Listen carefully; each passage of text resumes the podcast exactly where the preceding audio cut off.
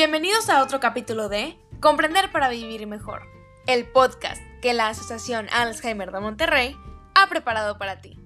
En esta sección hablaremos de temas que facilitarán el entendimiento de la enfermedad, el proceso y la comunicación con la persona que padece Alzheimer.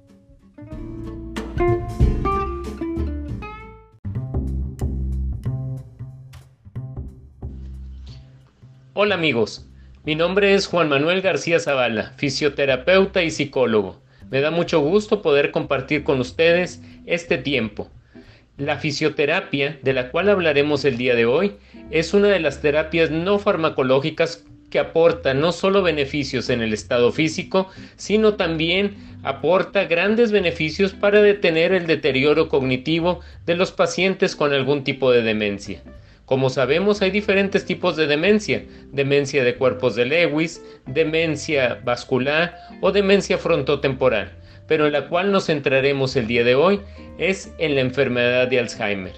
En esta enfermedad trabajaremos desde el, estado cognitivo, el estado físico y el estado funcional de nuestros pacientes, los cuales pasan por tres etapas, las cuales menciono a continuación.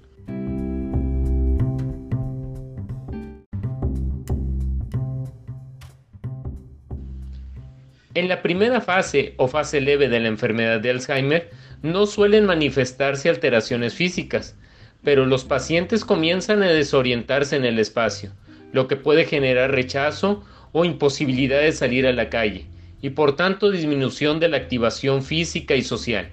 Aquí lo que yo les recomiendo es de que la familia no nos basemos en el diagnóstico, sino sigamos tratando a nuestro familiar como toda una persona con sus derechos y sus capacidades. O sea, no hablemos en lenguaje paternalista, no le digamos, a ver Juanito, a ver Josecito, sino sigámosle hablando por su nombre, como siempre le hemos hablado, don José, doña Guadalupe, y también es importante que nuestro tono de voz sea el apropiado que nuestro tono físico también sea el apropiado. Recuerden que nuestro lenguaje verbal va a ayudar mucho para que el paciente se sienta adaptado, ya que en esta etapa la apatía aparece porque es propia de esta enfermedad y esta favorece la inmovilidad, la cual puede acelerar el deterioro físico de nuestros pacientes.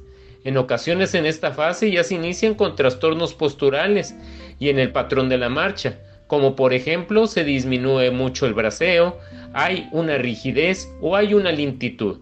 Entonces el fisioterapeuta en esta etapa va a tener que trabajar mucho con las actividades de la vida diaria, con actividades al aire libre, con la psicomotricidad, también con ejercicios de fortalecimiento, ejercicios de resistencia y ejercicios de flexibilidad y equilibrio.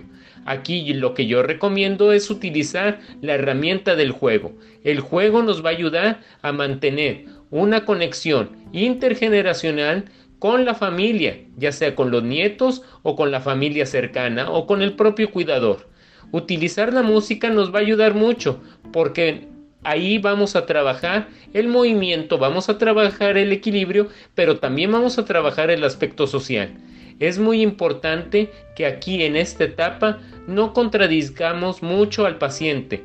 No hay que contradecirlo tanto, sino hay que utilizar mucho la empatía y utilizar mucho el contacto físico. El contacto físico nos va a ayudar a que no tengamos una conducta la cual sea inapropiada o una conducta agresiva o una conducta de lloriqueo.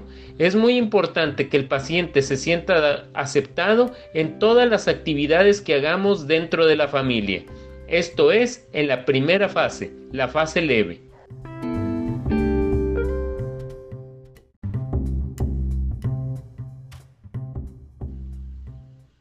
En la etapa moderada de la enfermedad de Alzheimer, ¿qué es lo que va a trabajar el fisioterapeuta? Lo que va a trabajar el fisioterapeuta va a basar su terapia en las actividades de la vida diaria.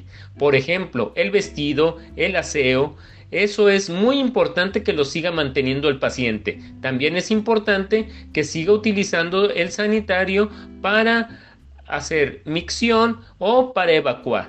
Es muy importante no limitar al paciente. Recordemos que toda ayuda innecesaria incapacita y también recordemos que debemos de trabajar con el movimiento. Aquí es importante que hagamos movilidad activa asistida. ¿Qué quiero decir con movilidad activa asistida?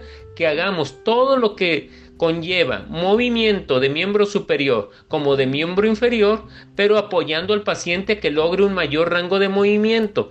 También es importante que si el paciente todavía tiene la marcha, siempre mantengamos la marcha. Siempre es importante que trabajemos con él ya sea dentro de la casa o en un área al aire libre. Esto le va a ocasionar que se mantenga un buen equilibrio, que se mantenga una buena calidad de marcha y que no caigamos en el síndrome de inmovilidad. En esta etapa es muy común el síndrome de inmovilidad. ¿Qué quiere decir? Un paciente que pasa mucho tiempo sentado o mucho tiempo acostado. Entonces, si hay síndrome de inmovilidad, después va a haber trastornos del equilibrio.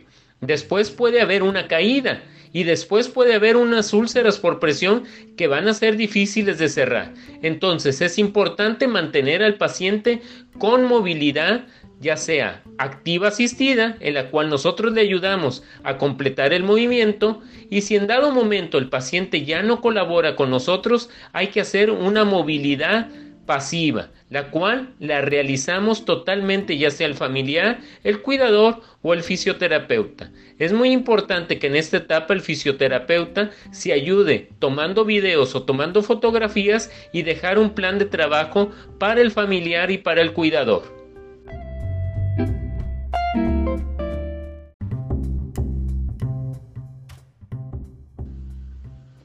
Etapa avanzada. En esta etapa avanzada ya tenemos a pacientes o personas adultas mayores con Alzheimer que ya son dependientes, ya son dependientes para las transferencias, ya son dependientes para la marcha, ya son dependientes para las actividades de la vida diaria. En este caso, los pacientes que se encuentran ya postrados en cama hay que prevenir las úlceras por presión, hay que prevenir las contracturas y hay que prevenir una mala postura. Hay que trabajar mucho con la postura favoreciendo el confort del paciente. Hay que prevenir también estar en una misma posición por más de dos horas. Para eso son importantes los cambios posturales o los cambios de posición. Es muy importante que hagamos cambios de posición en el día cada hora si está sentado en la silla de ruedas, cada dos horas si el paciente está acostado y por la noche cada dos horas y media o cada tres horas, dependiendo cómo esté el paciente. Aquí es importante que tengamos en cuenta cuáles son los puntos de presión donde más es frecuente la aparición de úlceras por presión, que son el coxis, la nuca, abajo de la cintura escapular y en los talones. Hay que prevenir las úlceras por presión. Para eso es importante ayudarnos de cojines o de cuñas. También es importante que hagamos continua movilidad al paciente, que lo estimulemos con todo lo que es una estimulación sensorial. ¿Qué quiero decir? Con todos los sentidos. Utilizar la música, utilizar texturas, utilizar estímulos auditivos y estímulos visuales. Siempre es importante saber que aunque estemos en una etapa avanzada, cada movimiento que le hagamos al paciente tenemos que decirle qué es lo que le vamos a mover y para qué se lo vamos a mover teniendo en cuenta de que no porque no, no puedan comunicarse con nosotros de una manera verbal, no se comunican por la mirada, por un gesto o por el llanto. También hay que tener en cuenta mucho esto en esta etapa.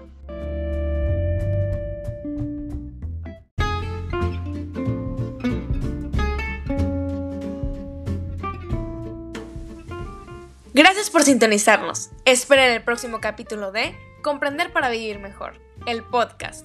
Si quieres saber más acerca de la Asociación Alzheimer de Monterrey, puedes consultar esta liga https dos puntos diagonal diagonal linktr.ee diagonal alzmty. Este link también lo puedes encontrar en la descripción de nuestro podcast. Hasta pronto.